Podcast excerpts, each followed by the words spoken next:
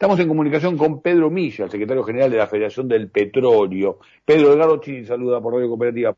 ¿Cómo te va? Hola, hola Edgardo, buenas tardes, ¿cómo estás? Bien, bien, gracias por, por atendernos. Empecemos por lo último. Eh, habían lanzado una medida de fuerza, un paro para la jornada del día de hoy. Finalmente este, no se llevó a cabo. ¿Qué tipo de acuerdo lograron, Pedro? No, la, la verdad que todavía no hemos tenido ningún acuerdo. Este, sí, nosotros hace aproximadamente 30 días que abrimos un expediente en el cual hemos firmado un acuerdo paritario 2021-2022 este, donde este, de un 35%, esto fue en el mes de mayo, y este, bueno, y el primer tramo era el 15% a partir del primero de, enero, el 10 de febrero y el 10 de marzo con cláusula de revisión. Nosotros estamos planteando que el panorama, digamos, desde mayo hasta la fecha ha cambiado, con lo cual queremos retrotraer ese 15% que en vez de que sea del primero de enero del 2022 empiece a partir del, de, agosto, el primero de agosto, porque la inflación nos superó a todo y, este, bueno, y eso es lo que estamos reclamando. Hemos hablado con las diferentes cámaras de la industria, este, en la cual no quisieron tener este, reuniones privadas, sino que si el ministerio lo convocaban, este, no tenían ningún problema en ir. Bueno, el tema es que el ministerio no me convocaban, pero ¿por qué no me convocaban? porque este, a nosotros como federación este, no nos convocaban porque decían que los demás gremios de la Patagonia este, no habían pedido nada, pero este, ahí tuve una diferencia con el ministerio porque ¿qué tengo que ver yo con la Patagonia en, la cual los gremios están, no están este, federados? Con lo cual este, este, no me querían convocar a, una audiencia y bueno, hicimos enseguida un plenario secretario general el día Zoom con los paritarios, largamos una medida de directa a partir de, las, de la medianoche de, de, hoy que va a ser, y bueno, este, y ayer nos dictaron la conciliación obligatoria, con lo mm. cual este, tenemos una audiencia ahora para el día miércoles a las 14 horas. Eh, ¿Y cómo es que dictaminan la conciliación obligatoria del Ministerio de Trabajo? O sea, también para ganar tiempo y comprender un poco de qué se trata el conflicto. Es como que hay un desconocimiento de hoy por hoy, por, por dónde pasa la situación de, los trabajadores de la actividad. Sí, pero por supuesto, pero aparte el presidente del Ministerio, o sea, o sea, es lógico que lo que estamos pidiendo nosotros, lo que está pidiendo la mayoría de la reapertura de las paritarias, es aquellos gremios que han firmado este, por debajo de la inflación. Nosotros hemos firmado un 35, tenemos que hacer revisión en marzo del año que viene, pero una cosa es en mayo, otra cosa ahora lo que estamos pasando. Entonces estamos diciendo, este, ese 15% nos quiero que nos adelanten en vez de enero, este, que sea agosto. Pero eh, yo veo acá una una una gran este, este rebelión, digamos, de, de, los empresarios con respecto al tema de no solamente la actividad, sino que también estoy mirando en otras actividades y está pasando exactamente lo mismo. Con lo cual es un, es un tema que nos preocupa mucho con respecto al tema de esta situación. Así que bueno, pero por suerte salió la audiencia y bueno, vamos a ver qué es lo que pasa. Eh, ¿Cómo está la actividad? Digo, eh, esgrimir desde los sectores de los empresarios, vos hablaste de varias cámaras eh, que, que no están en condiciones de adelantar lo que se acordó de incremento salarial, que además está ocurriendo, como vos decís, en otros gremios y en otras, y en otras actividades, eh, pero en este caso puntual, ¿qué es lo que se argumenta? Mira, yo la verdad que son las chicas de costo que está haciendo este, este, los empresarios. Este, eh, nosotros cuando tuvimos que poner el hombre en la primera pandemia lo pusimos, este, inclusive por debajo de los salarios, agarrándonos el 2.23, y hoy, hoy, la actividad nuestra está creciendo casi un 3-4% eh, este, en la actividad, en el que es el desarrollo de extracción y refinación de petróleo. Con lo cual, no pueden decir que, que le está yendo mal. este, Tampoco tiene una mirada solidaria, digamos, a aquellos trabajadores que durante la pandemia pusimos nombres, se enfermaron, tuvieron unos compañeros fallecidos, y la verdad que estamos estamos entrando muy fundamental, en un panorama muy fundamentalista de parte de, de, la parte empresaria, ¿no? Yo veo ese punto de vista. Porque, porque aquí también lo que hay, la posibilidad de exportación, pero también de, recuperación del mercado interno y en lo que hace al expendio, digo, si han respetado también los aumentos en lo que hace al consumo de combustible. Lo que pasa es lo que están haciendo ahora, ¿qué hacen? Este, este, abastecen el mercado este, de nuestro país, exportan, ¿sí?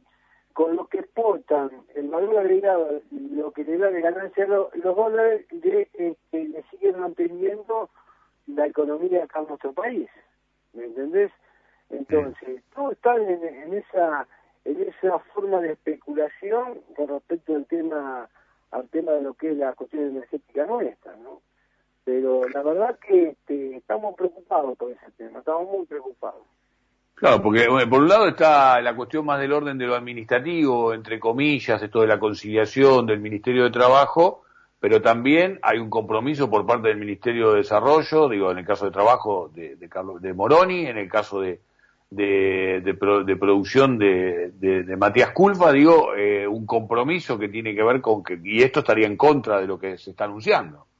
Pero por supuesto, aparte, escuchame una cosa, nuestra federación tiene 75 años de vida a mí no me puede decir, no me puede decir la cartera laboral que no me puede dar una visa porque los demás sindicatos no han pedido, eh, mm. eh, no han formulado lo mismo que han pedido la federación. Digo, yo soy secretario general de mi federación, abarco 17 sindicatos y estoy pidiendo a nosotros lo que nosotros tenemos, tenemos que llevar a la gente. Si mi demás colega no lo pide, es un problema de la Patagonia, no es un problema mío. ¿Me entendés? Entonces, hay algunas cuestiones internas, este, políticas internas, principalmente del IPF, ¿no? Este, yo creo que este, no tenemos un rumbo IPF en lo que es este, la inversión en lo es nuestro país. Este, está todo apuntalado a vaca muerta, este, no hay este, reactivación, no hay inversión en lo que es este, en Mendoza, en el sur de Malargüe, este, Tierra del Fuego, el mismo Salta.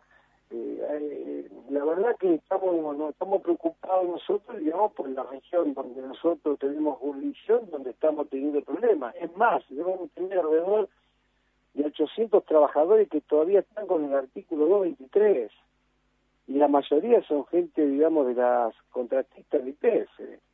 ¿Qué es terciarizado?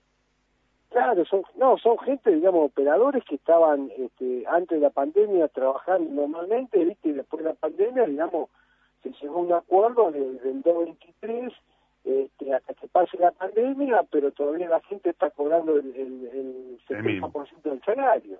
Mm, Entonces, viste, ahí no, no, yo no veo una, una reactivación de la cuestión energética de las grandes operadoras, en el caso de IPF, que es integrada, y en el caso de Panamérica Energy, que son empresas integradas, no veo, no veo un, proyecto de futuro a largo plazo, ¿no? Eh, es preocupante lo que, lo que decís, digo, porque aparte estamos hablando de petróleo, de, energía, este, central en lo que tiene que ver con estrategia de, de desarrollo, que es lo que, lo que se necesita, aparte para, para también eh, recuperar la producción industrial en nuestro, en nuestro país. Eh, y quería llevarte a este tema, Pedro, porque eh, están trabajando muy fuerte por parte de la Confederación de, Sindicatos Industriales, incluso con la idea de conformarlo eh, con una entidad propia gremial, una personería gremial propia, y hubo reuniones con el plano político, con el plano empresario también al respecto. Me consta que han, que han intervenido en estos encuentros distintos referentes del orden de lo político, tanto del oficialismo como de la oposición. Eh, digo, y esto, esto estaría haciendo sentir que todo lo que se construye desde un plano de construcción de lo político, cuando se pasa a lo efectivo, este, no se pone en juego, ¿no?